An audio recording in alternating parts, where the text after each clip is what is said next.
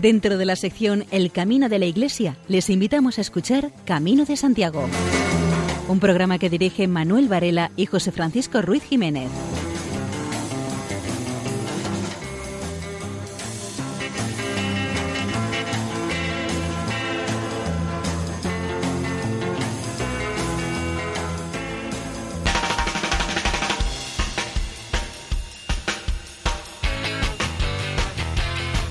Queridos oyentes, les damos la bienvenida a este segundo programa del año 2017 de Camino de Santiago en la sintonía de Radio María. Les vamos a acompañar en los próximos 55 minutos invitándoles a que nos acompañen en nuestra peregrinación virtual nocturna a través de las ondas de Radio María.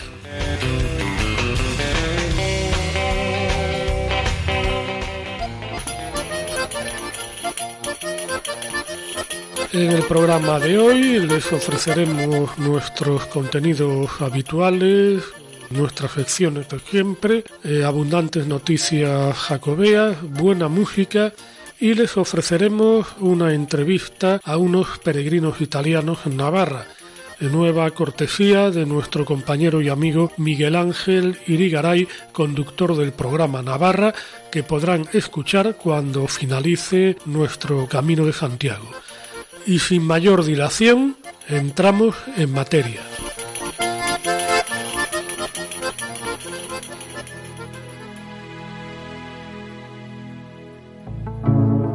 Caminar. Erosionar senderos arrastrando las palabras con versos hechos a medida. Caminar. Recorrer atajos y leyendas, escuchar los bosques, pisar la hierba sin detenerse, arropados por la mirada experta de los robles centenarios. Caminar, descubrir un lenguaje sin disfraces, acentos que deja el viento en un mundo de transparentes resonancias. Caminar, sin recato, con terquedad, en pugna con lo errante y el descontrol desafiando rutas y límites estipulados. Caminar, siempre caminar.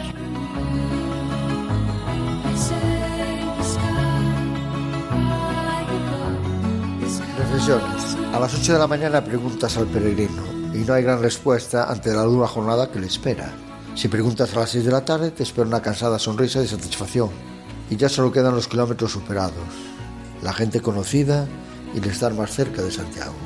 Cuando realizas el camino, si te preguntas por la mañana de cómo estará el día, no te van a dar una respuesta de la jornada que dentro de pocos instantes nos espera por delante para superar esos tramos que cada jornada vas completando en esos senderos que con sus flechas nos van indicando el camino a seguir para completar este. Después de una nueva jornada, una vez has llegado a tu destino, te has duchado y descansado un rato, llegan los momentos de relax, esos momentos de reflexionar sobre la jornada que hemos pasado y analizar todo lo que nos ha acontecido, tanto lo bueno como lo malo de este día. Si alguien te pregunta, le vas a responder con una sonrisa cansada, pero con una cara de satisfacción de saber que has cumplido contigo mismo y has completado una jornada más sin ningún contratiempo, salvo los normales de una jornada de dura caminata. Puedes estar con esa gente conocida, el poder intercambiar las experiencias del paso de las jornadas y de las anécdotas del día a día. El saber que cada paso que damos estamos más cerca de la llegada, al final de la peregrinación, que con tanto cariño estás realizando, que te está haciendo sudar para acabar cada jornada, pero eso no cambia nada para que tú te sientas orgulloso de discurrir por ella. Las horas del camino no se miden con el reloj en la mano, se van viviendo de flecha a flecha, de pueblo a pueblo, de no saber cuándo estás empezando a subir o cuando acabas la cuesta, de lo que vas a encontrar al doblar una curva. El camino es una senda de tierra y piedras, donde con nuestras botas vamos haciendo y endureciendo. No nos importa el tiempo, solo nos importa que el camino sea llevado para que cada uno disfrute a su manera que sepa que el camino es grande y que en él puede aprender mucho y dar lo mejor de uno mismo.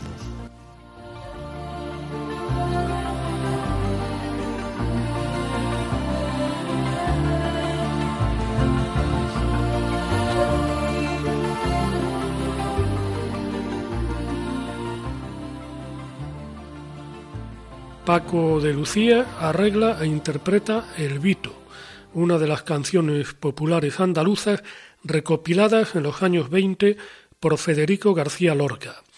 Paco de Lucía se ciñe a la rítmica en la que están adaptadas las canciones por Lorca, sobre el aire básico que considera más idóneo para el toque flamenco. Como Paco de Lucía no es cantante, la parte vocal la sustituye por recreaciones muy expresivas.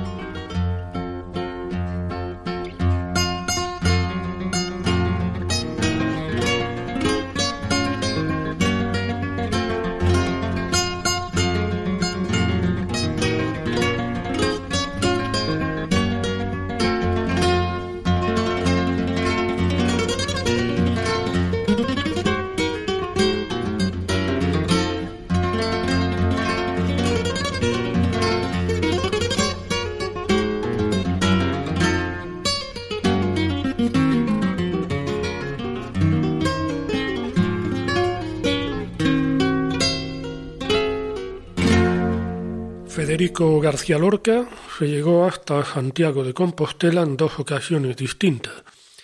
De la primera vez se cumplieron 100 años y por eso en las últimas semanas distintos medios de comunicación se hicieron eco de la efeméride. Por ejemplo, Galicia Histórica, hoja de historia y documentos compostelanos, que es una publicación del archivo de la Catedral de Santiago. La primera vez que Lorca llega a Santiago tiene 18 años. Martín Domínguez Berrueta, catedrático de Teoría de la Literatura y de las Artes de la Universidad de Granada, organizaba excursiones de estudio. Más que en las aulas, Martín Domínguez tiene su cátedra en el camino, a Viejas Urbes, donde busca una vida, emoción del arte patrio y a donde lleva su palabra, su ciencia y la noble curiosidad de sus alumnos. De la visita de este grupo a la catedral hace mención la Gaceta de Galicia, diario decano de la prensa compostelana que dice El catedrático y la comisión de escolares de Granada que se hallan en Santiago visitaron la catedral acompañados por el alcalde accidental señor Cotarello, del rector de la universidad don Cleto Troncoso y del catedrático don José González Salgado, permaneciendo en dicho templo parte de una mañana. En la catedral quedó constancia de la misma en un álbum en el que firmaban peregrinos distinguidos, que se llama entonces en la Capilla de las Reliquias y que hoy en día está expuesto en una de las vitrinas de la Biblioteca Capitular, abierto precisamente donde dice, en excursión de estudios de la Universidad de Granada, llenos de asombro y veneración, en esta iglesia de suntuosidad apostólica y de fe de cimientos españoles, y firma Lorca. En un telegrama enviado después a sus padres, Lorca aporta más detalles. En Santiago compré conchas de plata. Nos recibieron el cardenal contentísimo. En el año 1917, Lorca publicó en la revista juvenil Letras un evocador artículo titulado Impresiones del viaje a Santiago. Y en 1924 Lorca realiza un dibujo dedicado a Antonio de Luna, en el que representa a un peregrino que camina a Santiago con sombrero, bordón y calabaza. Además, publicó en 1935 seis poemas gallegos, escritos en la lengua de Galicia. De ellos, tres tienen relación con la ciudad de Santiago o con el camino de peregrinación. Los seis poemas constituyeron un libro, ante el asombro de curiosos extraños que se sorprendían de que el poeta granadino escribiese en gallego, y lo que es más maravilloso, sentir la tierra gallega como suya propia. El poemario, a pesar de no ser tan conocido como sus otros libros, goza de nombrandía, incluso musicalmente, pues cantautores e instrumentistas como Macio Prada y Carlos Núñez pusieron notas a los versos.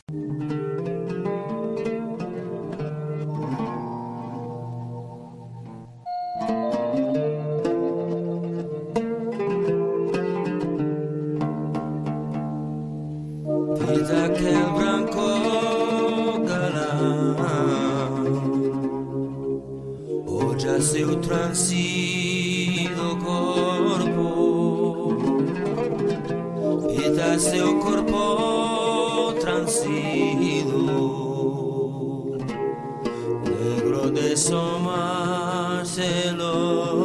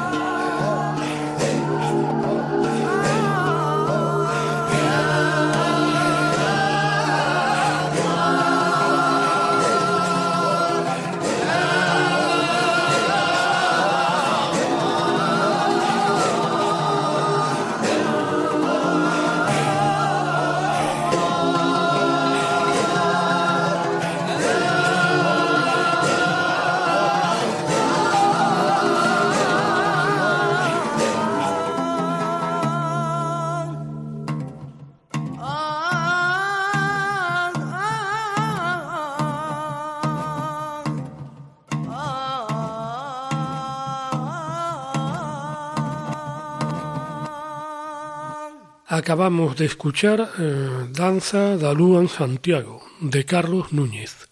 La Danza de la Luna en Santiago es un canto al espacio poético de la Quintana, que Lorca bautizó con el nombre de Plaza Butaca y en la que se significó montajes como la barraca.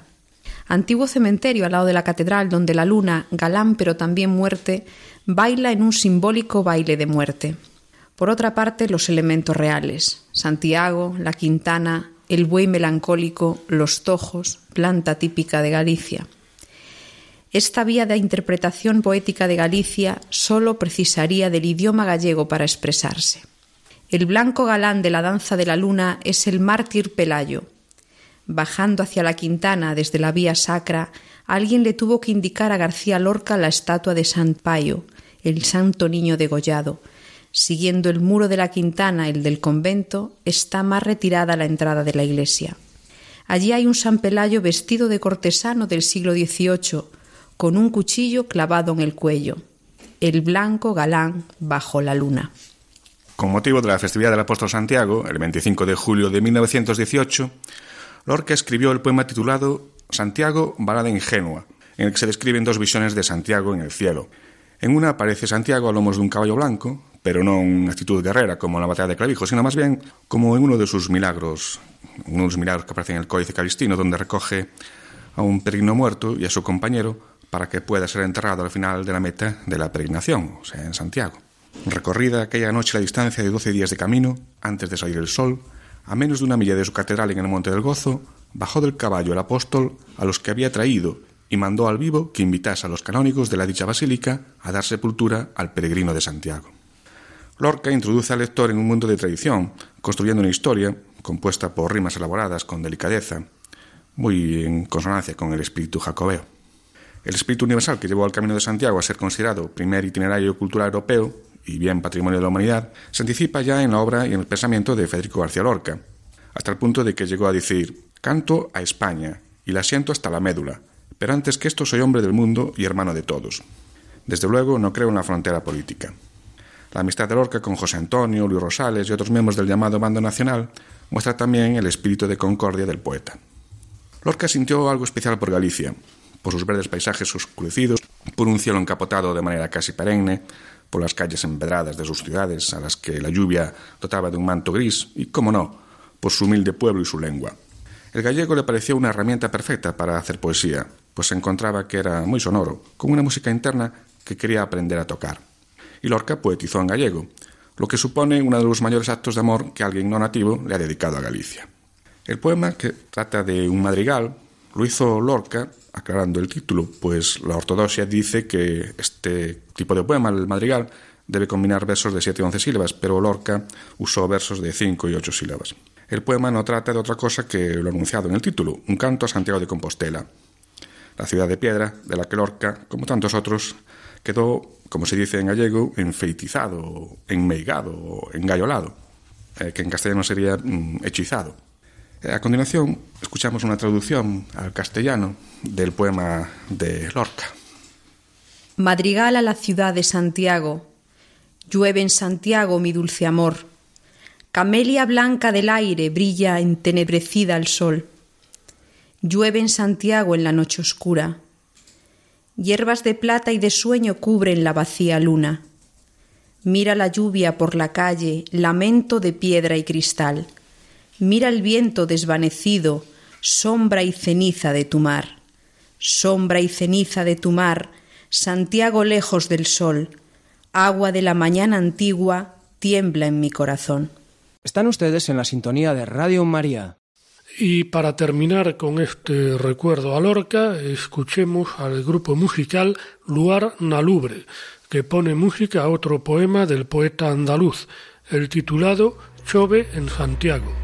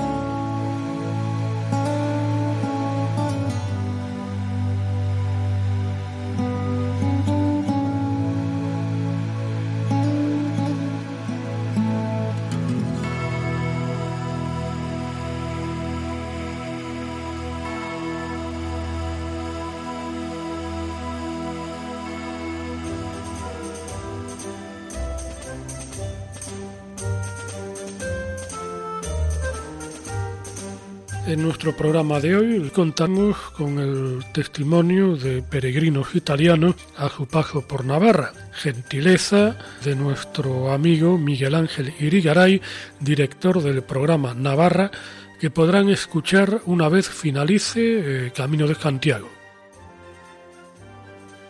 Eh, estamos en el albergue de Zabaldica, muy cerca de Pamplona, a unos 7 kilómetros 8 de Pamplona, y encontramos aquí un joven matrimonio italiano, ella se llama Noemí y él Matías, que están haciendo el Camino de Santiago.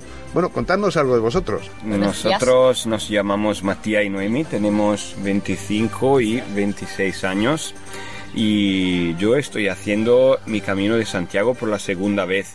Porque la primera vez lo hice lo hizo solo en el 2013 y ahora he querido eh, hacerlo de nuevo otra vez con mi mujer porque quiero que todas las cosas que mm, viví antes de casarme ahora las pueda vivir también con ella. Qué bonito, qué bonito.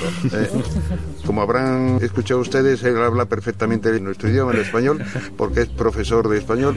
A ella se le suele entender bastante bien, así que Noemí, anímate también a, a hablar. ¿Qué tal va el Camino de Santiago? ¿De dónde lo habéis empezado? Eh, empezamos en Roncesvalles, después de un día de viaje en avión y en autobús eh, desde Italia. Y mm, comenzamos, comencemos el eh, ayer, el segundo de agosto, y estamos ya cansados, muy cansados, pero es, esto es el camino, esta es la vida. Esa es la vida. ¿Y por qué os habéis decidido? Él parece un andarín. ¿Y a ti cómo te ha convencido, Noemí? solitamente tutte le cose che Mattia mi propone risultano essere buone per me, per questo l'ho seguito. Solamente todas las cosas que mi marido me propone eh, son buenas para mí. Estoy traduciendo de verdad lo che dice, no es mi invención. A volte lui sa meglio di me che cosa mi serve, qué cosa es bueno para la mia vita. A veces él sabe mejor de mí lo que necesito para mi vida.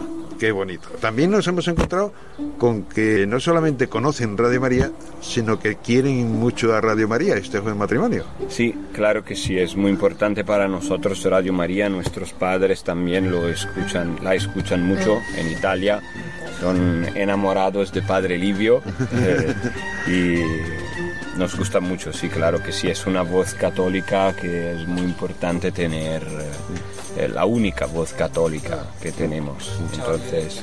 ¿Por qué se hace el Camino de Santiago? E noi volevamo già farlo per il viaggio di nozze l'anno scorso, soltanto che... Yo queríamos hacerlo después de nuestro matrimonio un año hacer. Pero eravamo troppo stanchi ed era improponibile. Pero estábamos demasiado cansados después de, nuestro, de nuestra boda, el 18 de julio del 2015. Allora l'abbiamo posticipato a quest'anno. Entonces, eh, este año decidimos de hacerlo perché volevamo affidare la nostra famiglia. Porque mm, queríamos eh, dar nuestra vida a Dios, consacrarla también a Santiago, porque es un mundo muy difícil donde todos nos han dicho que éramos eh, locos a casarnos así joven, eh, pero yo creo que es la mejor decisión de nuestra vida porque mm, eh, dirse eh, decirse eh, por siempre estamos juntos gracias al amor de Dios es la cosa más importante que quería de mi vida. Y entonces eh, este camino va en esta dirección. Queremos que nuestra vida sea de Dios que nuestro amor sea de Dios y todo sea de Dios. Muchísimas gracias por estos testimonios que me ha recordado unas palabras que escuché en Radio María precisamente del Papa Francisco en Cracovia a jóvenes matrimonios, que empezaba diciendo, las dijo además en español, porque debía haber bastantes hispanoparlantes allí, y dijo que cuando él se encuentra con un joven o una joven que se casan ante Dios, y decía, yo pienso, estas personas tienen coraje, con esa fuerza, tienen coraje, tienen coraje, porque en estos tiempos meterse a comprometerse para toda la vida es una cosa muy testimonial. Oye, ¿qué más nos podéis contar del Camino de Santiago? Sí, que también no es un viaje para um, afilar, se dice afilar, ¿no? Afilar. Afianzar. Afianzar nuestra vida a Dios, se dice así, ¿no? Dar nuestra vida a Dios, no sé cómo decirlo. Entregar. Sí, sí. Entregar, sí, entregar nuestra vida a Dios.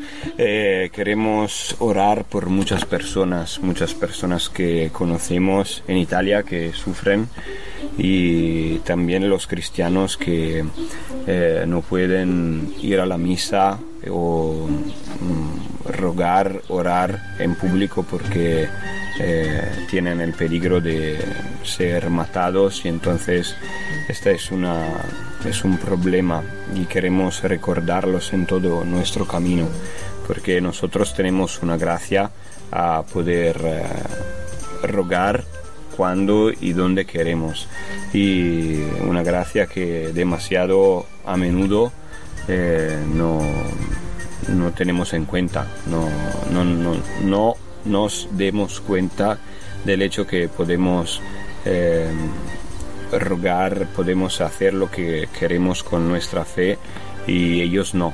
Y entonces ellos dan testimon testimoniancia, ¿no? Testimonio. Te- dan testimonio de lo que es eh, seguir Cristo. Muchísimas gracias, Matías. Muchísimas gracias, Noemí. Es precioso vuestro testimonio. Y estoy convencido que los oyentes de Radio María se van a sumar a vuestras intenciones también. Os van a apoyar con, con su oración y van a pedir que se os alivie el peso y el cansancio del camino también. Que, que no sea tan pesado el camino. Van a pedir también los, los oyentes de Radio María por vosotros para que el camino sea lo más suave posible. Ah sì, questo sì, questo sì. Di che magari di che tu fai fatica, eh, di che fai fatica e che eh, quindi per te è una grossa sfida fare questo cammino. Sì, diciamo, io non sono, non sono un atleta, faccio fatica Yo no oggettivamente. practico atleti- atletismo, para mí es muy muy difícil eh, Molto difficile. caminar. Quindi è proprio una sfida. Entonces para mí es difícil y por eso es muy, ¿cómo se dice? Sfida. No sé si entendéis. Eh, Mucho sufrimiento. mm, es un, eh, un objetivo, Ah, una- sí, Eh, un- No sé cómo una se dice. aspiración, Sí. Ah, un reto. Ok, ok. Un reto. No, cuando yo y tú Peleamos. Sí, es Un un, reto. Un reto, Es un reto. una- Un es reto a superar. Sí, es un Eh. reto de superar. Però credo che se eh, Santiago, se il Signore mi vuole là, mi darà tutta la forza per arrivarci. Entonces creo que si Santiago, el Señor, me quieren a Santiago de Compostela, me darán las fuerzas para llegar hasta allí. Pues nosotros también rezaremos por vosotros. Gracias. Gracias. A vosotros. Gracias. Y que tengáis muy buen viaje a Santiago de Compostela. Gracias. Gracias.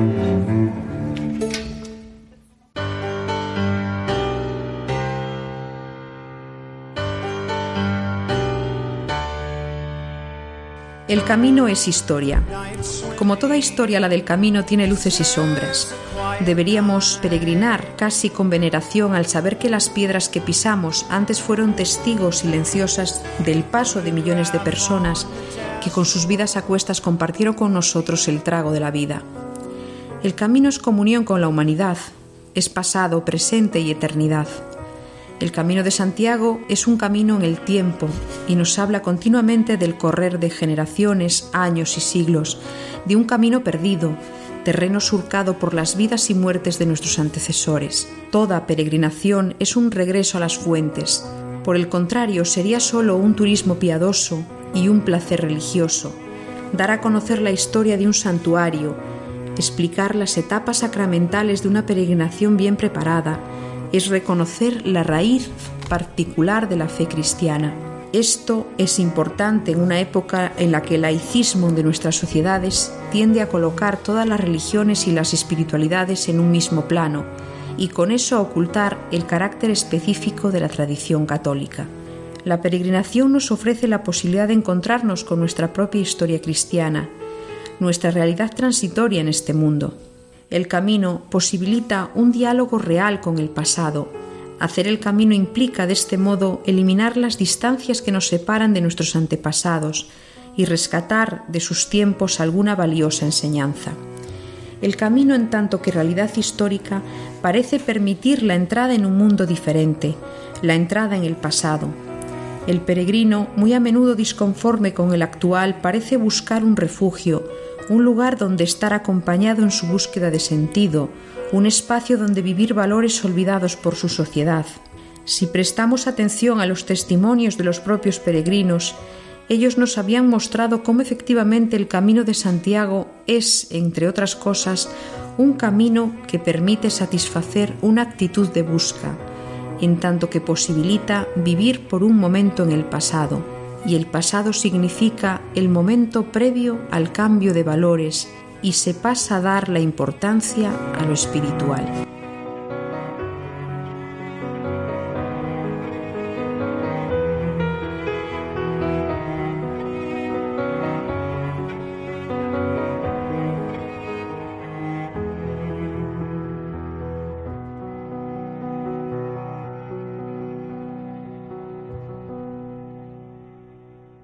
Camarero,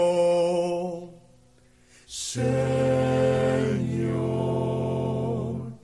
camarero. Al salir de la provincia de Burgos, se entra en la de Palencia, llamada Tierra de Campos. La mirada se pierde en ellos, lisos, infinitos, austeros. En su piel se despliega todo un muestrario de colores ocres y dorados. Aunque admirable como paisaje, para el peregrino de Bordón este era un trayecto duro ofrecen estas tierras una buena oportunidad para reponer fuerzas.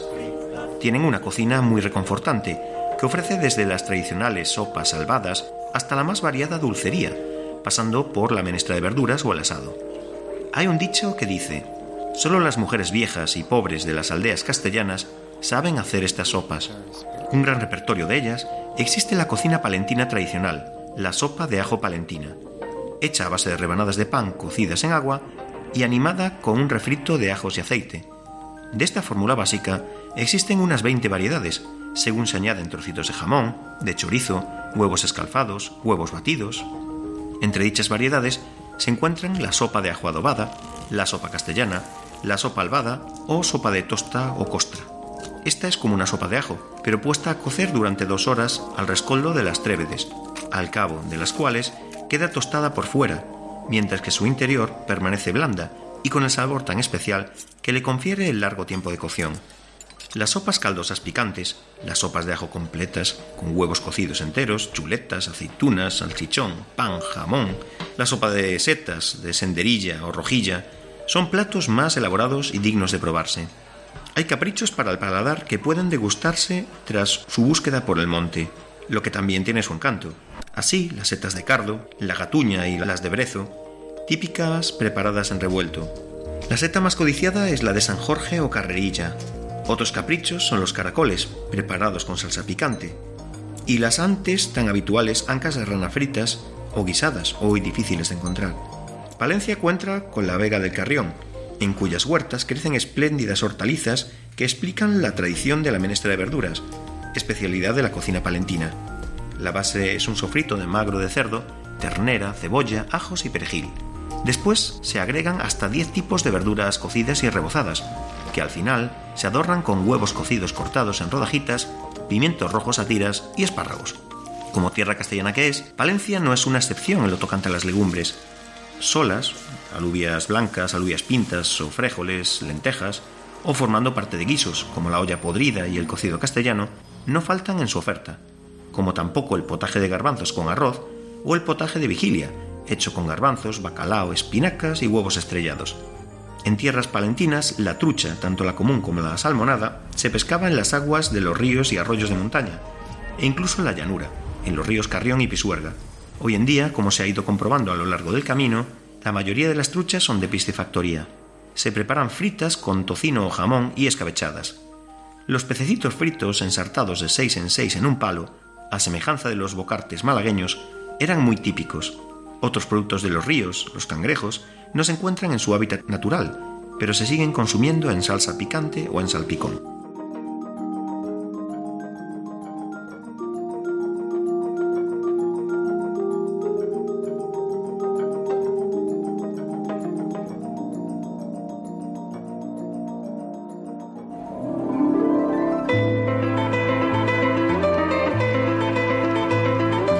Henri Bichenot fue un escritor de la región francesa de la Borgoña, nacido en 1912 en Dijon y fallecido en 1985 en la misma ciudad. Trabajó además como pintor y escultor. Educado en la sencillez de una vida en el campo con sus dos abuelas, transmitió en sus obras el interés por lo local y la vida campesina. Fue un incansable defensor de los valores de la aldea frente al materialismo de las ciudades. Por razones de enfermedad se trasladó a Bretaña y allí se vinculó al celtismo, lo que le preparó para la redacción de su novela Las estrellas de Compostela. El protagonista de la novela, Juan el Trueno, que vive en el siglo XIII talando los bosques para transformar las tierras en cultivos, insatisfecho decide abandonar aquel oficio y adentrarse en el detallador de piedras. De esta manera recorre el camino de Santiago entre penalidades y sufrimientos, aunque esta es la excusa para que el escritor pueda mostrar la influencia que tienen los celtas en el arte románico y en el arte gótico, que se prolonga a lo largo de toda la ruta jacobea. Descubre además las técnicas maravillosas de los constructores de las catedrales, aportando una información valiosísima sobre el tema. Obra, pues, esta narrativa que expone las relaciones entre el más puro celtismo y la cultura cristiana a través de sus obras.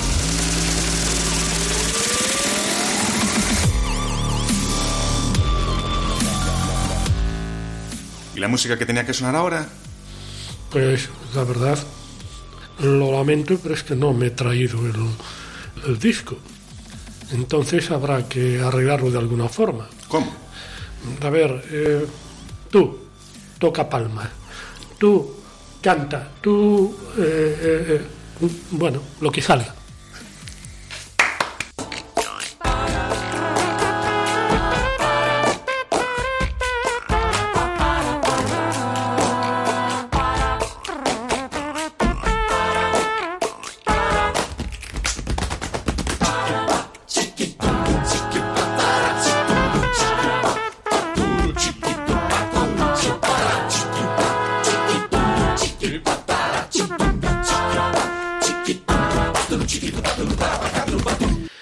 Diario La Opinión de Zamora informa de que cuatro peregrinos de Alaska clausuran la temporada en el albergue de Santa Marta de Tera. Cuatro peregrinos de las gélidas tierras de Alaska fueron los últimos viajeros que pernoctaron durante esta temporada en el albergue de Santa María de Tera.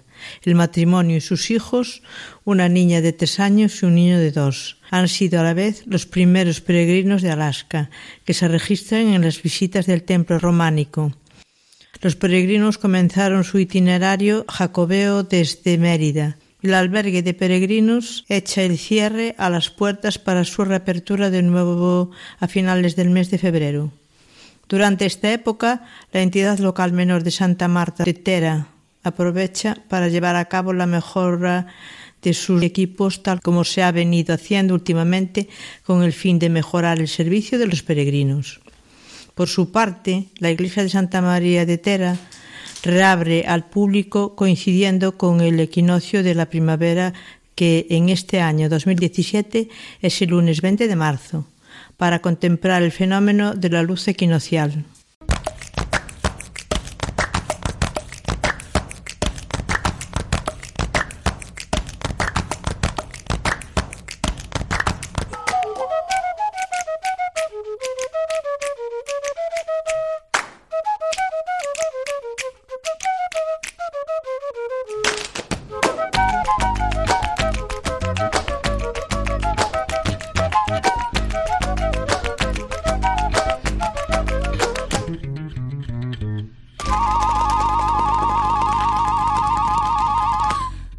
La cartografía de los caminos en Francia ya está disponible. La Federación Española de Asociaciones de Amigos del Camino de Santiago acaba de finalizar con la realización del trazado por etapas de los cuatro caminos en Francia. Ya se disponía de ellos, pero tenían muchos errores anteriores. Se ha incluido además el quinto camino de Santiago tradicional en Francia. Todos estos trazados están organizados según la agencia que mantiene acuerdos con el Instituto Geográfico Nacional francés en coordinación con el Instituto Geográfico Nacional Español. Es la primera vez, por tanto, que en Francia como en España se van a publicar unos tracks, que son senderos, tan detallados y organizados por etapas. Los caminos en Francia han quedado establecidos del siguiente modo. El primero sería la vía Tolosana de Arles, la segunda la vía Lemovicensis Becelay, la tercera la vía Podiensis Lapuy en Belay, la cuarta la vía Turonensis París y la quinta la vía Piemonts. Este proyecto jacobeo está impulsado por la Federación Española de Asociaciones de Amigos del Camino de Santiago. Tuvo su origen en el trabajo de cartografía y documentación que, en conjunto con el Instituto Geográfico Nacional, se está llevando a cabo sobre todos los caminos a Santiago que discurren por territorio español.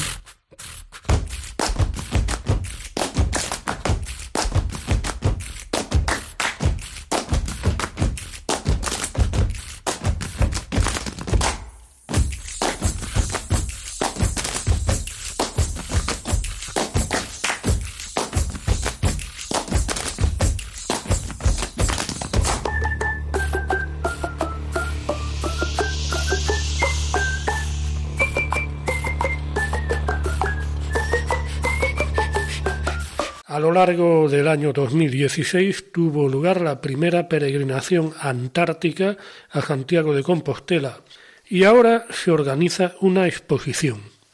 Desde 1983, España tiene dos bases en la Antártida para hacer estudios científicos. Hace unos meses se solicitaron las autorizaciones y colaboración necesarias para disponer de una señal, una marca, de inicio del Camino de Santiago en la Antártida, concretamente en la base española Gabriel de Castilla marcando la distancia de los 14.075 kilómetros que separan ese punto de la Catedral Compostelana. Tras su tránsito por el Océano Atlántico, recalando en varios puertos de Argentina, llegaron a su base en el Arsenal de Cartagena y después de cumplimentar una serie de operaciones que tenían comprometidas, se cometió la parte final de la peregrinación, esta vez al uso tradicional del peregrino, partiendo desde la iglesia de la Virgen Peregrina de Pontevedra y recorriendo la vía espiritual del Salnés, navegando por la ruta del mar, surcando la ría de Arousa y finalmente recorriendo las dos últimas jornadas a pie por el tramo final del camino portugués, bañados de peregrinos de distintas asociaciones federadas de amigos del camino hasta su llegada a los pies del santo patrón, al que ofrecieron su aventura por medio de un banderín símbolo de esta primera peregrinación antártica. Resumen de esta aventura, germen que es de un nuevo camino abierto desde tierras remotas y que tiene la mayor longitud hasta la fecha, recordemos que son 14.000 kilómetros, es una exposición de fotografías que se puede ver en las instalaciones de Correos en Madrid. En la exposición eh, se recoge la importante labor de esta gente, científicos y militares, desplazados a la Antártida cada año esta exposición está abierta hasta el próximo día 28 de enero. Como decimos, es en la oficina principal de correos en la plaza de Cibeles, aunque la entrada por obra se hace desde la calle Montalbán 1. El horario para visitar la exposición de lunes a viernes es de 8 y media de la mañana a 9 de la noche y los sábados de 8 y media a 2.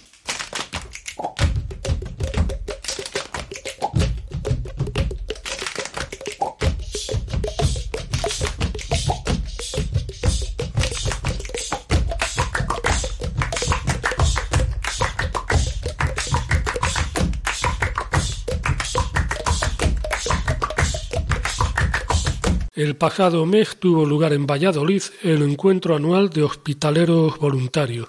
Pablo Cepero hizo la crónica. Como viene siendo habitual desde hace unos cuantos años, llegó el encuentro anual de hospitaleros voluntarios, en esta ocasión el Colegio Internado Sagrada Familia de Valladolid. Tras la gran celebración del 25 aniversario de hospitaleros voluntarios del año pasado, en Santiago volví a ver una reunión para compartir las vivencias de este inicio del segundo cuarto del siglo de labor al peregrino. Y precisamente el encuentro se hizo bajo esta idea, con el lema Seguimos adelante. 160 hospitaleros, algunos nuevos en estos encuentros, ya todos veteranos en la hospitalidad que compartieron vivencias y experiencias del año que termina.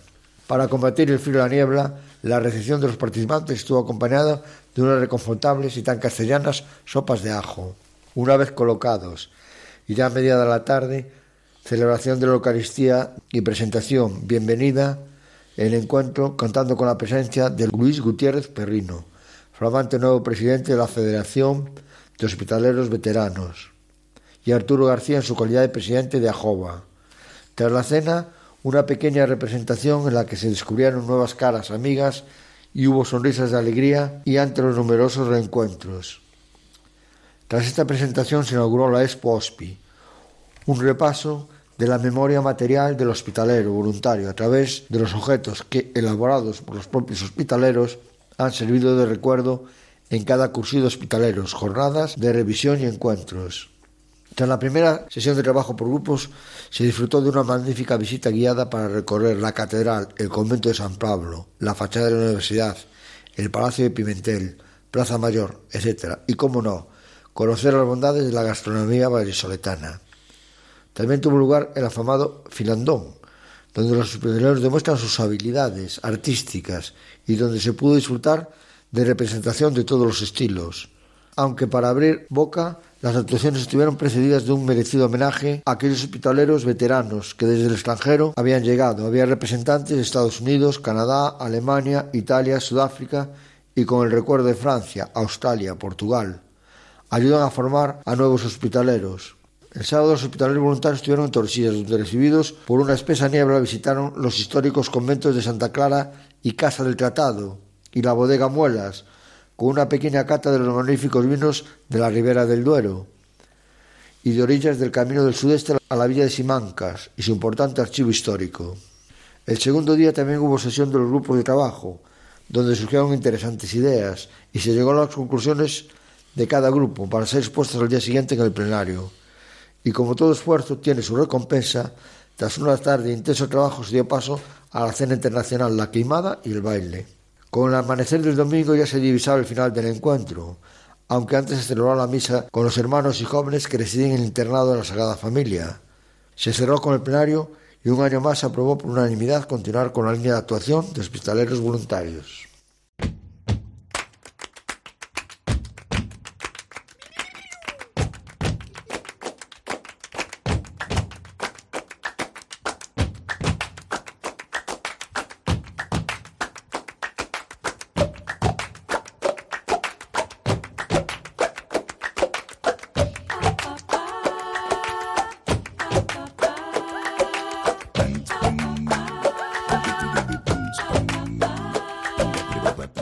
Como ustedes habrán podido imaginarse, no estamos a 28 de diciembre, así que lo que ustedes acaban de escuchar es al grupo brasileño Barbatuque interpretando Samba Lele.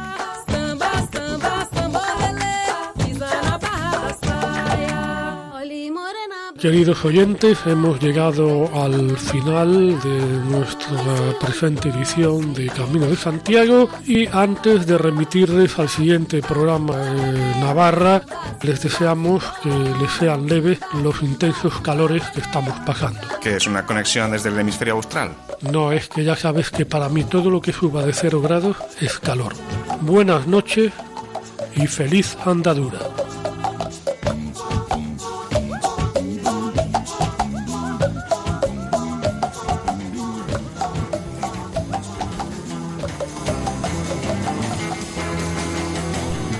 Escuchado en Radio María Camino de Santiago, dirigido por Manuel Varela y José Francisco Ruiz Jiménez.